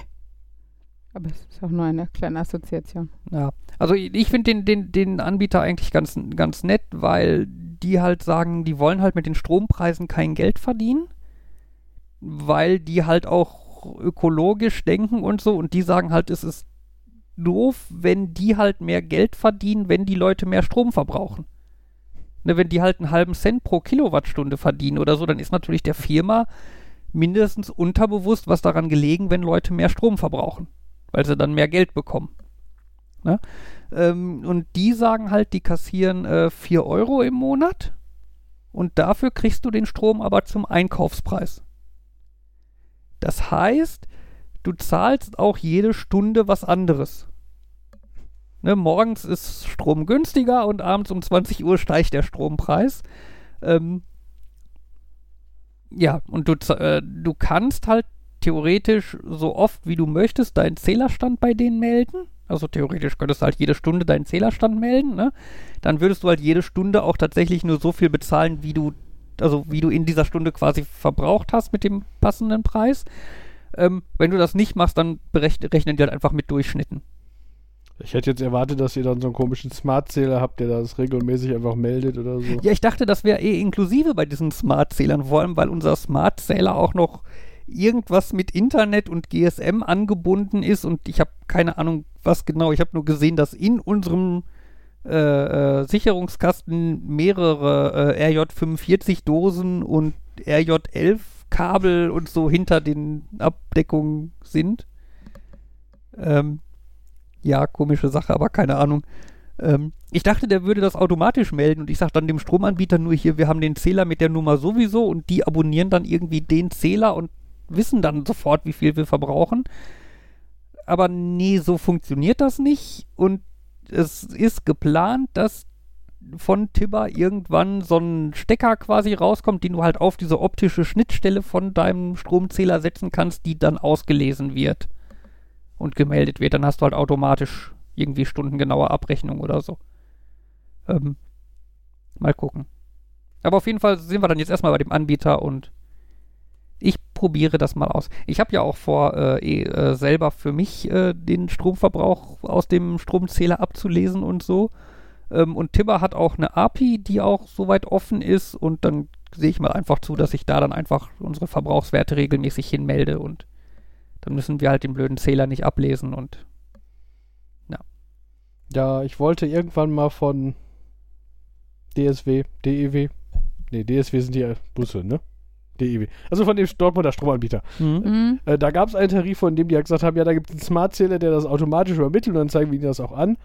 Dann musste man von denen aber auch einen dazu passenden Tarif nehmen, der, der irgendwie Tag und Nacht hatte und irgendwie die Grundgebühr war höher, damit man ja seinen, den smarteren Zähler und sowas alles mitfinanziert und das war so ein äh, so viel ist mir das nicht wert, minimal theoretisch Statistiken zu kriegen, die ich wahrscheinlich eh nach einem Monat nicht mehr angucke. Mhm. Ich hatte mal überlegt, ähm, einem typischen äh, Optokoppler, den, ich habe so ein Drehscheibenzeug noch, Mhm. ähm, dort zu gucken, wann jeweils der Durchgang ist, die Zeit zu messen und das dann irgendwie auch zu berechnen, darüber den Stromzähler und ja, den Stromverbrauch irgendwie zu visualisieren, aber das war dann auch so, ich hatte mal geplant. Ja, ja. Also, äh, d- d- also was ich halt jetzt mit dem, mit dem, mit dem ähm, digitalen Zähler, der hat halt diese Schnittstelle und da ist irgendwie Hm. Senden und Empfangen halt jeweils Infrarotdioden beziehungsweise Fotodiode. Ähm, aber der haut wohl auch einfach alle zwei bis fünf Sekunden quasi den aktuellen Stand raus über die Dioden. Und ich kann halt einfach nur eine ne, ne Fotozelle da, da dran kleben und die halt überwachen mit einem Mikrocontroller und erfahren halt alle zwei bis fünf Sekunden, wie so der aktuelle Stromverbrauch und so ist. Wir haben übrigens auch neue Fensterbänke. Oh, das Ja. ist ja cool nerdig. Erzähl mal mehr Kann von man die an- und ausschalten? Melden die irgendwelche Daten? Die haben keine LEDs. Optische Schnittstelle? Tut mir leid. Gewichtssensoren. Achtung, sie haben sehr viel auf dieser Fensterbank stehen. Die Soll ich das zur Seite schieben, wenn Sie nun das Fenster öffnen die möchten? nehmen Sonnenlicht auf, aber wie alles anderes auch tut. Nimmt alles andere Sonnenlicht auf? Wenn es nicht Teilweise. komplett ja, aber weiß alles ist. andere? Hängt von der Farbe Er ab. sagt- Alles nimmt zumindest einen Teil an Sonnenlicht auf. Ich glaube, außer du hast diese super weiße Farbe mit Ja, aber auch die, die, aber auch die macht nur 99,999 Ja, gut, gut, ja. Prozent ein bisschen Sonnenlicht nimmt die auf. Wenn wir unser, unser Wohnzimmer in dieser Farbe streichen, also das riesige Südseitenwohnzimmer und alle Ja. Wände, Decke und sowas, Guck werden wir dann vorher blind? das Video dazu an, Gibt wie das funktioniert. Mhm. Das ist, glaube ich, so, ähm, das nimmt dann, das war doch so, dass das auch die Energie aus Haut, wenn du einmal mit der Hand da dran gehst, Gott. nimmt das die Energie aus der Haut auf und die wird dann auch in optische Energie gewandelt. Das heißt, du kannst quasi so ein bisschen zum Leuchten bringen, wenn du mit der Hand drüber fährst. So extrem sind die mit der Energie. Schön, wir bauen ein total gemütliches Haus, um uns dann mit der weißesten Farbe von Weiß zu streichen und nie wieder rein zu wollen. oder Ja, aber so. darüber habe ich neulich gelesen, wenn du dein Haus, die Außenseite von Mhm. deinem Haus damit ein, anpinselst, Mhm. wird das Haus dadurch kälter als die Umgebung. Also für Kalifornien ganz praktisch. Im Sommer auch, ja. Also es ist so ein bisschen Ja, so. aber wir haben halt. Aber im Winter ist halt Kacke blown. hier, Ja, oder? da musst du im Ja, Winter auf Winter das ist doof. schwärzeste Schwarz Ja, deshalb sage ich ja, in Ländern, wo quasi kein Winter oder selbst der Winterkacken heiß ist. Vielleicht sollte man dann irgendwie so die Vorderseite vom Haus weiß, die Rückseite schwarz und dann drehst du es. Ja, okay, um- drehen ja. Ich, ich wollte gerade, ich habe gerade, ich habe eben erst gelernt, warum sich diese Stationen im Weltraum drehen, damit nicht immer die gleiche Ecke der Sonne ausgerichtet ist, was äh, unnötig Stress verursachen würde. Was Ja. die Ecke der Sonne ist ausge... Also Nein, die, gleiche Ecke der Station, Achso, die gleiche Seite. ich wollte gerade sagen, die Sonne hat keine Ecke und man richtet sie nicht aus. Du hast da was falsch verstanden. Nee, das okay. Also das ist einer der Gründe, warum sich Sachen im Weltraum drehen. Ja. Aber Okay. halt, das ist der, der in diesem Manga für Kinder erwähnt wurde. Wieso dreht sich DS9? Wo wir gerade beim Thema Weltraum sind. Oh, was habe ich jetzt gedrückt? Falsche Tastenkombination. Ah, Aber wir haben noch nicht über die... die, die Tastenko äh, nicht Tastenkombination. äh, Weltraum. Ähm, Gibt es Fensterbänke im Weltraum und sind sie so schön wie unsere? nein. Hast du mal Ion Tichy gesehen? Nein. ja. Hat der du. schöne Fensterbänke? Ja, der hat schöne das ist Fensterbänke ein im Weltraum. Fensterbank-Designer im Weltraum. Millionäre im Weltraum. Oder eigentlich Milliardäre im Können wir Weltraum. Trump dahin schicken? Nee, aber Jeff Bezos. Also der macht sogar freiwillig. Ja, aber Trump ohne Rückfahrkarte. Ja. Nein, Jeff Bezos, Inhaber von Amazon, der hat ja auch dieses Raumfahrtunternehmen Blue Origin, der halt äh, reiche Leute für einen geringen Umkostenbeitrag ähm, ins All schießen will. Ist das dann eine- Same-Day-Delivery ins All? So in etwa, ja. Ähm, Ende Juli soll dann der erste Flug mit Passagieren stattfinden. Äh, der eine Platz äh, in diesem Raumschiff wird auch gerade äh, in einer Auktion versteigert und steht aktuell, glaube ich, bei 2,8 Millionen Dollar. Ähm, Und Jeff Bezos hat jetzt bekannt gegeben, dass er und sein Bruder bei diesem ersten Flug auch dabei sein werden. Was ich schon mal einen ganz coolen Move finde, dass man halt als äh, äh, Firmeninhaber beim ersten Flug dabei ist. Ne, nicht so dieses, ja, fliegt ihr mal und ich guck mal, wenn es 20 Mal geklappt hat, mache ich es vielleicht auch. Sondern schon direkt, ich bin dabei. Ja, vertraut dem System. Aber ansonsten, es ist halt, Blue Origin ist halt so ein bisschen Weltraum light. Ne? Also das, die Rakete fliegt halt hoch und die Raumkapsel halt auch, äh, erreicht eine Höhe von knapp über 100 Kilometern und fällt dann halt einfach wieder runter. Das war doch diese Frage, ab wann ist es Weltraum und dass du auch mit einem, ähm, irgendwie so ein ähm, Wetterballon irgendwie gerade über die Linie kommen könntest, ähm, dass es als Weltraum gilt und dann gehst du schnell wieder runter, aber dann warst du im Weltraum. Ja, das ist halt, ja. Ähm, ich glaube, ein Teil davon ist halt, du möchtest, glaube ich, diese Definition auch nicht ändern, weil sonst äh, der erste Mann im Weltraum namens, Oh. Ich meine nicht Gagarin, also der erste Amerikaner im Weltraum, ähm, äh, Alan Shepard, glaube ich. Ich meine, das ist nicht Jo Gagarin, Nee, Gagarin nicht. sondern Weil Gagarin hat einen ganzen Umlauf gemacht. Die, die, die, das haben die Russen schon hingekriegt. Der, äh, die Amis nicht. Der ist nur quasi hoch und wieder runter auch. Äh, Markus, dein Google-Food dauert lange. ja, aber erster Mann im Weltraum kommt auch ähm, erstmal wieder der erste. Such nach erster Amerikaner im Weltraum. Ähm, ja, anyway, auf jeden Fall, der, der ganze Flug von dieser äh, Rakete slash Raumkapsel dauert, glaube ich, elf Minuten oder so. Ähm, also ist recht flott wieder zu Ende. Aber hier auf jeden Fall, ich bin mal gespannt, wie das wird. Und die Auktion für den, diesen einen Platz läuft ja noch, äh, da bin ich mal auch gespannt, bis auf was für Preise der noch steigt. Ja, Weltraum. Hier steht überall der erste Erfolg als erster Mensch in den Weltraum. Ja, du meinst Alan B. Shepard. Danke. Markus, ich habe jetzt bei mir eingegeben, erster Amerikaner Weltraum und direkt oben steht fest, Fett Allen Bartlett Ja, ich habe noch nicht Shepard. Amerikaner genommen. Ich wollte erste Amerikaner im All. Okay. Gut. Alle lesen jetzt irgendwelche. Ja, ich bin, Ja, mit, ich bin mit meinem Thema fertig. Ihr, einer von euch könnte jetzt, Kann ich jetzt über Fensterbänke? Nein, ja, Rede. Rede, Nein, ich will doch gar nicht über Fensterbänke. Fensterbänke, Dazu Kapitelmarke ist angelegt, im, im Haus-Podcast den wir noch nicht aufgenommen haben, aber gut. ja, aber dann sind die du Leute Werbung. schon mal heiß und hören die ersten zehn Folgen, die sie bis jetzt verpasst haben. Für die, die noch nicht gehört haben. Mhm. Nein, wir haben selber Fensterbänke aus Holz gemacht und ähm, ich wollte unbedingt Holzfensterbänke, weil ich bin nicht so der Stein- und Marmortyp und passt auch Ja, irgendwie nicht zu einem Marmorstein Holz und Eisen bricht, aber Holz ist beständig. für immer und ewig, genau. Nein, aber es passt halt auch besser zu einem Holzhaus, finde ich. Und ähm, ja, ist halt gar nicht so einfach, dort irgendwie das Richtige zu finden. Und dann haben Gott sei Dank gerade so das Timing gehabt, dass die Baumärkte angefangen haben, wieder aufzumachen, ohne dass man 97, äh, weiß nicht, Auflagen erfüllen musste. Und dann sind wir hin. Haben echt Glück, haben ein total schönes so äh, Leimholz, Eiche gefunden. Und haben im Endeffekt jetzt für alle Fensterbänke im Haus unter 100 Euro bezahlt und haben die vor allen Dingen richtig schön zugesägt. Also Fabian hat richtig ordentlich die gesägt, dass die auch einen Überstand haben, also nach vorne und zu den Seiten. Und dann haben wir die noch abgerundet und dann hatten wir so einen Schleifer, der das halt noch richtig schön gemacht hat. Und die sehen mega gut aus. Ich glaube sogar Fabians Stiefpapa, der so ein bisschen vom Fach ist, also zumindest Handwerker generell so Allrounder ist, war, glaube ich, auch echt positiv überrascht, wie, wie hochwertig die Dinger aussehen, dafür, dass sie nicht viel gekostet haben und wir das alles irgendwie selber und so zurechtgedeichselt haben, wie das so sein könnte. Sehen sehr hübsch aus. Und jetzt sind sie gut abgeklebt, weil jetzt wird gerade gespachtelt. Die sollen ja nicht, nicht wieder schön eingesaut werden, nachdem ich die gerade da erst hingepackt habe. Ja. Aber man muss sie vorher hinpacken, habe ich gelernt.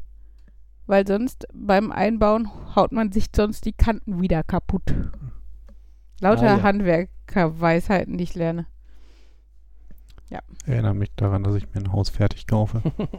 Ja, haben wir gemacht. Ganz ehrlich, Aha. wollte ich gerade sagen. Also es ist, äh, ich glaube, es war die, die, die schlüsselfertigste Variante, die von diesem Hersteller angeboten wurde. Und es ist immer noch so viel zu tun. Ich ich stelle mir so ein Haus vor, wo irgendwie Leute vorher schon mal drin gewohnt haben, wo man also weiß, da ist Strom, da sind Fenster, da ist eigentlich, Ach so, Man kann- schlüsselfertig. man kann da einziehen. Ein Altbau. Da weißt du, der hat schon mal 100 Jahre gehalten. Äh, ich, ich bin mir sicher, es gibt doch irgendwas zwischen Altbau und ich spachtel selbst. Ja, 80er Jahre Schieferverkleidung. Ich, kann man sich nicht irgendwie vorstellen, dass irgendwie jemand ein Haus gebaut hat im Jahr 2020 und dann pleite gegangen ist und das Meistens zwangsversteigern Scheidung. muss und das Meistens übernimmt man dann?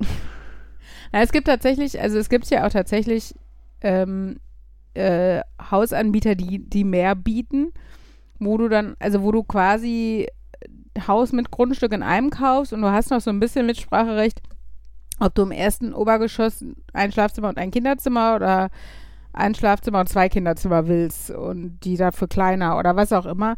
Also, aber dafür bist du natürlich schon sehr eingeschränkt, finde ich. Und ähm, zahlst natürlich im Endeffekt auch alles mit. Also das darf man auch nicht Ja. vergessen. Und bei uns war das halt einfach auch keine Option, weil wir natürlich auf dem Grundstück, der, das mm, uns von meinem Vater geschenkt wurde, gebaut haben. Das heißt, ähm, diese, äh, diese Gesamtpakete kriegst du halt bei so riesigen Neubaugebieten. Ne? Mhm. Da kannst du halt sagen, okay, ich möchte ein Grundstück. Dann sagen die dir, okay, welches hätten sie denn gerne?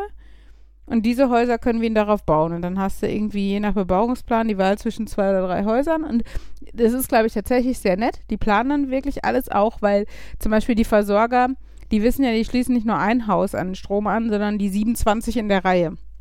So, das heißt, viele Kosten werden sich auch geteilt. Das mag dann teilweise auch billiger sein.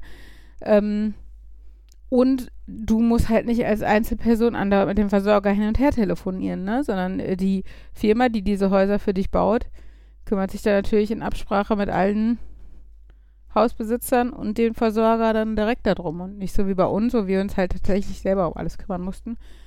Ähm, dafür haben wir halt insgesamt natürlich auch ein sehr individuelles Haus, genauso wie wir es wollten. Und ähm, das kann man halt als Vor- oder Nachteil äh, sehen, wohnen nicht in so einem Neubaugebiet, ne?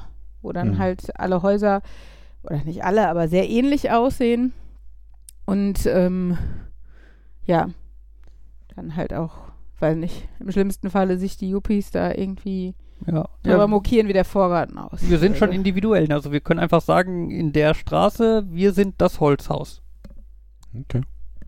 Genau. Ich Und weiß- wir sind auch noch das, was, was ähm, weiter nach hinten gelegt ist. Also, ja, und wie gesagt, wir hatten ja auch, das war ja der Vorteil, dass wir jetzt im Moment da die einzigen sind, die bauen. Das heißt, ähm, wir hatten zum Beispiel keine Vorgaben, was die Farben angeht. Was, ähm, wir hatten so ein bisschen grob die Höhe und Form, glaube ich.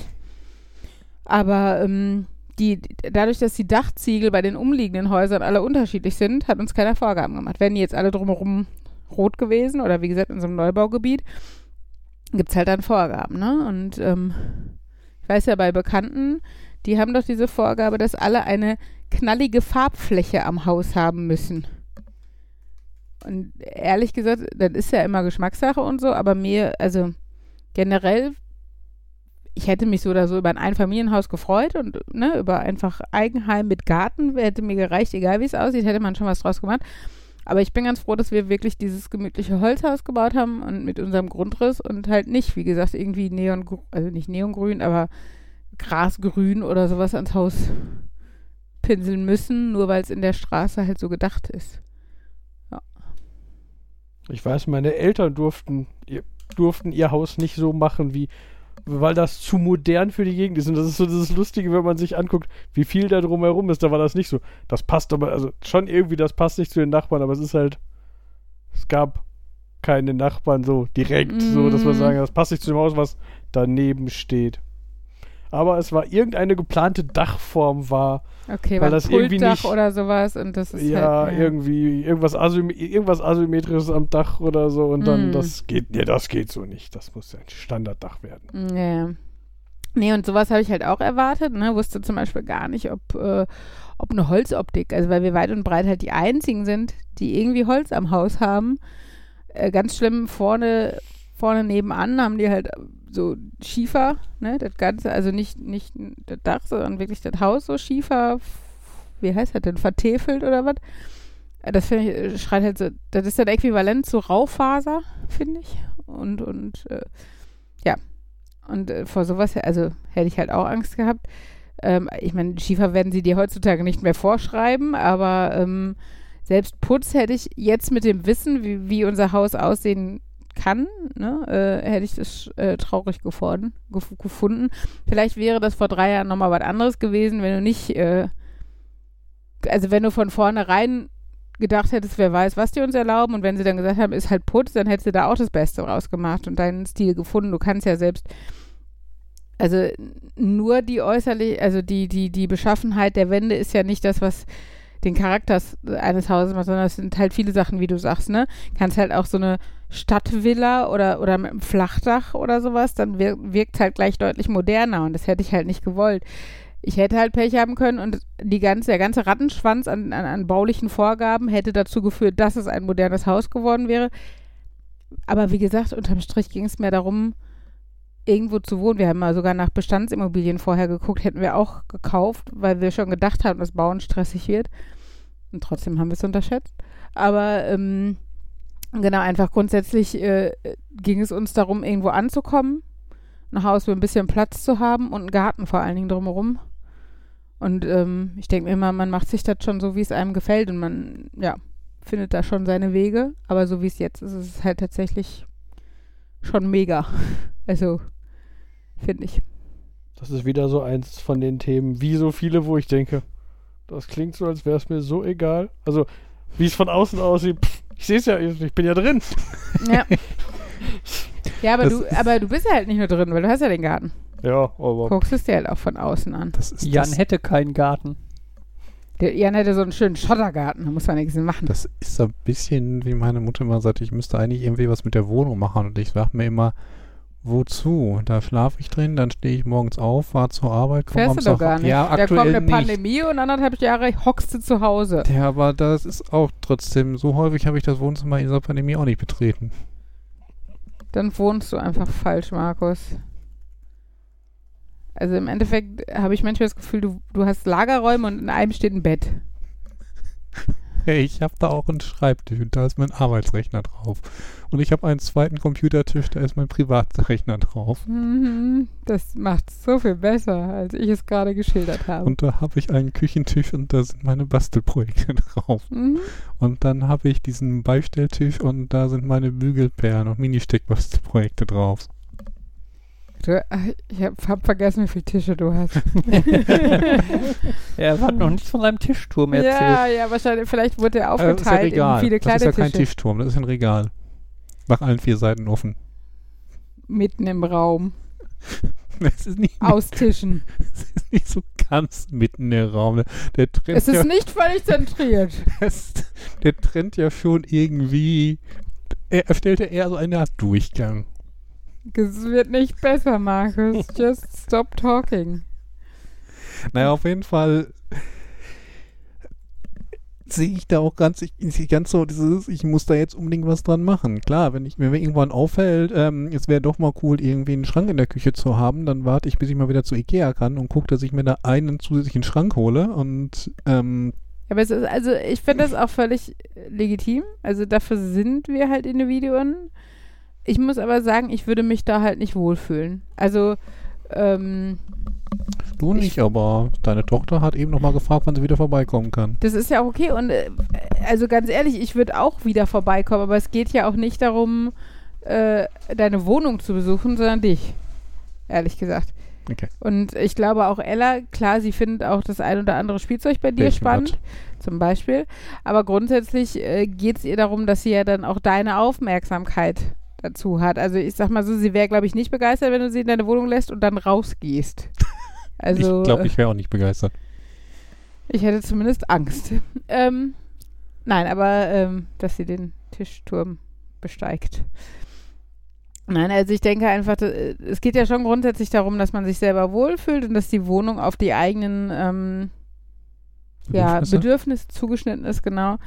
Ähm, und ich merke einfach, mit Kindern verbringt man viel Zeit zu Hause und man lebt halt. Es ist halt nicht dieses, wir setzen uns hin und das bleiben wir sitzen, weil wir halt Erwachsene sind und jetzt nicht tanzen, singen, rauf und runter, die Treppe rennen müssen, was auch immer. Ähm, und allein sowas wie, also worauf ich mich total freue, ist auf jeder Etage ein Klo zu haben.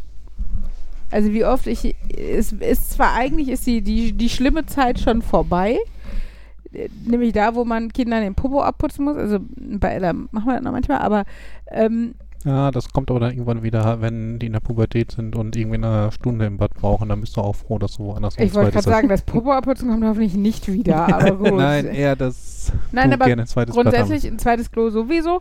Ähm, genau, aber das auch auf jeder Etage zu haben, dass du, dass die Kinder halt so nah wie möglich sind und dass du nicht für jeden Scheiß nach oben rennen musst. Ähm, nein, also solche, solche Kleinigkeiten, die einfach auch das, das Familienleben erleichtern und was wir hier halt auch einfach merken, ist halt sowas wie, es ist einfach schwierig, ein kleines Kinderzimmer zu haben, wenn du ein schulpflichtiges Kind hast und ein nicht schulpflichtiges Kind. Mhm. Ähm, jetzt, klar, ich hatte früher auch nicht immer ein eigenes Zimmer und wir haben es auch hingekriegt und es klappt ja hier jetzt auch. So ist es ja nicht. Aber es würde, glaube ich, deutlich weniger Reibereien geben. Es würde deutlich ähm, die Selbstständigkeit der Kinder fördern. Also es gibt einfach viele Dinge, die, dafür, spre die dafür sprechen. Und dann denke ich mir halt, wenn man dazu in der Lage ist, das zu finanzieren, ähm, ähm, äh, why not so ungefähr. Und wie gesagt, also gerade auch mit, äh, mit dem Garten dabei und äh, zu wissen, einen abgeschlossenen eigenen Garten, wo ich Kinder, also auch Ella jetzt mit vier rausschicken kann, wenn ich merke, die brauchen einfach mal irgendwas, wo sie toben können. Bitte nicht da, wo ich gerade sitze oder so. Ähm, dann sind das halt Möglichkeiten, die wir hier so einfach nicht haben. Und ähm, ja. Ich überlege gerade, die Haare aus dem Gesicht zu halten, wenn sie in die Kloschüssel reihen, ist das quasi ein Äquivalent zum Hintern abputzen? Ich weiß nicht, ob ich das jemals bei irgendjemandem schon gemacht habe und ich werde es auch nicht Ich- bei meinen kotzenden Teenies Ich machen. glaube, das machen Eltern selten für ihre Kinder. Okay. Ich glaube, das machen dann eher Freundinnen. Beste Freundin vielleicht, aber selbst da, ey, da geht man doch alleine kotzen. Sorry. Ja, aber man aber ich war, Haare hat, ich war, ich glaube, ich war auch nie so weg, dass es, dass es irgendwie gefährlich. Ich hatte auch nie lange Haare, ehrlich gesagt. ja, ich also- glaube, Ja, das ist auch vielleicht was anderes, deshalb. wenn du lange Haare hast. Ich, äh, ich fühle mich gerade sehr an einen Comedian erinnert, der darüber philosophiert, dass er den Unterschied so lustig findet zwischen äh, betrunkenen Frauen und betrunkenen Männern. Er meint, wenn so eine Gruppe von Frauen, wenn so eine zu betrunken ist, dann, dann, wird, dann wird die bemuttert. So, das ist oh nein, die Arme. Und wenn einer der Männer zu betrunken ist, dann holen die Leute Stifte, dann holen die Freunde Stifte raus und malen die Penisse auf die Stirn und so und lachen und gehen weg. Mhm. Was machen sie bei Non-Binaries? Ja, Da, das gab's noch nicht, als wir jung waren. Das ist eine Mode. Die sollen Äh, sich nicht äh, anstellen. Ich glaube, über dieses Thema könnten wir länger reden, als wir jetzt wollen. Das, ich möchte auch nochmal klarstellen, dass das jetzt ein überspitzter Ja. Scherz war, weil ich das tatsächlich, ja. Ich weiß nicht, haben wir, ist der Pride Month nur in Amerika oder ist der auch gerade hier? Sagen wir so, in Social Media ist er überall. Social Media, das ist dieses Zeug im Internet, oder? Mit, m- ja, so Mit mit, Social und so. Kontakt und so. genau. Okay. Nicht deins. es gibt Nee, ein Pride Month Set von Lego. Ich bekomme es primär mit, weil eine meiner, Lieb- äh, eine der Streamerinnen, die ich gucke, da ein bisschen mehr zu macht und jetzt auch, äh, die, die, eine von denen die Bügelperlen setzt. Das klingt jetzt so, als hätte ich sieben. Es sind nur zwei. Ich wollte gerade sagen, die, die Tatsache, dass du jetzt sieben als Zahl gebracht hast, war so ein hm, Bügelperlen? oddly specific. Ja, die Bügelperlensetz Bügelperlensetzerin, die Ach im so, Stream ich habe Bügelperlen verstanden, setzt. ich habe ich, äh, Bügelperlen, ich habe sieben. Sieben Bügelperlen, damit kann man nicht viel legen. Aber gut. haben Bügelperlen Aber ja auch man ist den Nach schnell fertig. Bügelperlen haben auch den Nachteil, dass du sie ja aufbrauchst. Du, Warum? ähm, du schmilzt sie hinterher Musst du und nicht. danach. Ja, ich würde jetzt mal sagen, wenn du die Bügelperlen irgendwie auf, auf das Steckbrett aufsetzt und einmal anguckst, ein Foto davon machst und das dann wieder abbaust und die Farben wieder wegsortierst, dann machst du irgendwas verkehrt. Ja, oder richtig. Ich glaube schon, Nachhaltiger wäre es. Ich glaube schon, dass du das machst, um was Ewiges dir irgendwie an die Wand zu stellen oder ähm, ins Regal zu hängen oder an Leute zu verschenken. Vielleicht mache ich es als Beschäftigung, um mich abzulenken. Ich habe was mit meinen Fingern zu tun. Ich kann kreativ sein. Kennt ihr den Typ, der Sand auf einem Brett verteilt und, und zwar in einer Form, dass wenn Da er den Sand dran, ja. hochwirft, dann beim Hochwerfen siehst du dann kurzfristig ein Bild, bevor der Sand dann halt wieder Mhm. aufschlägt und dann ist es weg. Also Okay. das ist wirklich Und ich quasi denk- und ich nur denk mir jedes Mal- Film. Und ich denke mir jedes Mal, der schöne Sand, jetzt muss er doch wieder sortiert. Oh Mann. ja. Es klingt für mich so irgendwie, ich weiß nicht, ob es das tatsächlich auch so gibt, ähm, so Kinderteller, die auf dem Boden dann irgendwie ein Bild haben und das Kind muss auf, die Suppe aufessern. Klappt nicht, wenn es durchsichtige Suppe ist, um das Bild zu sehen. mhm. Oder Klitsch auskippen. Ja, ist aber was anderes. Ja, aber auch mit dem Motiv drunter. Mhm. Das Lego-Set zum Pride Month heißt übrigens passend zum passend zum ersten Lego-Film heißt es nicht Everything is awesome, sondern das Set heißt dann Every Run is awesome. Ja, und ist, glaube ich, ab 18. Ja, aber das Le ja, ich weiß, das wurde ein bisschen äh, kritisiert, so dieses, weil ja, wie das Thema ist, und so, nee, ab 18 ist einfach deren Kennzeichnung für die Sets, äh, mittlerweile die Sets, die eigentlich reine Anguckmodelle sind. Deswegen ist das ab 18. Ah, okay. Aber ja, das wirkt ein bisschen komisch, dieses, dieses Set, was einfach nur Regenbogengestreifen sind mit regenbogenfarbigen Minifiguren, ist jetzt ab 18. Aha.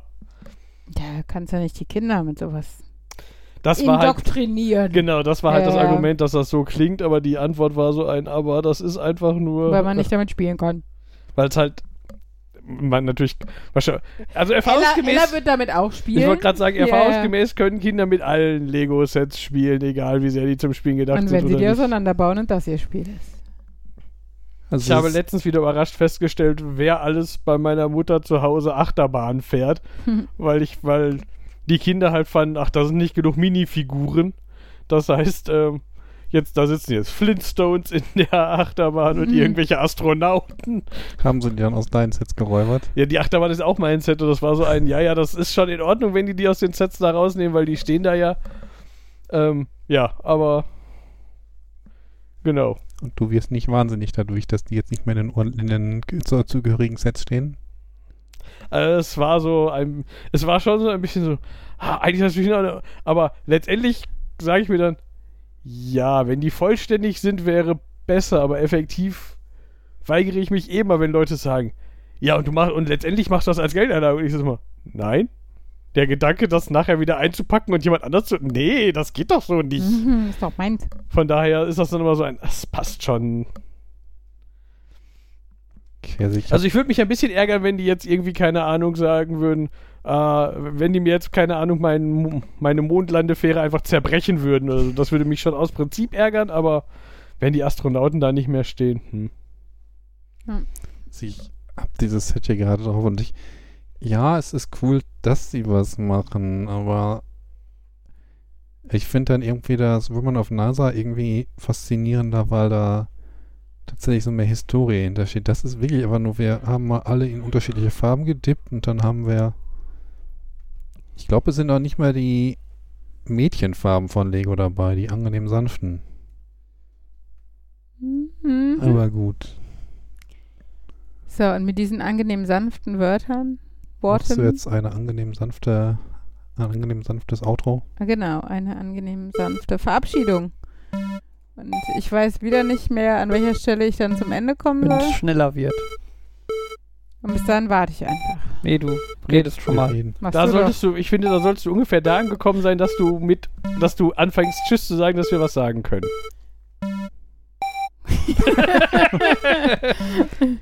Ja. Jetzt äh, sage ich mal Tschüss. Äh, und es verabschieden sich von euch Fabian, Markus, Jan. Nerd. Nerd. Nerd. Und Uli. Tschüss. Tschüss.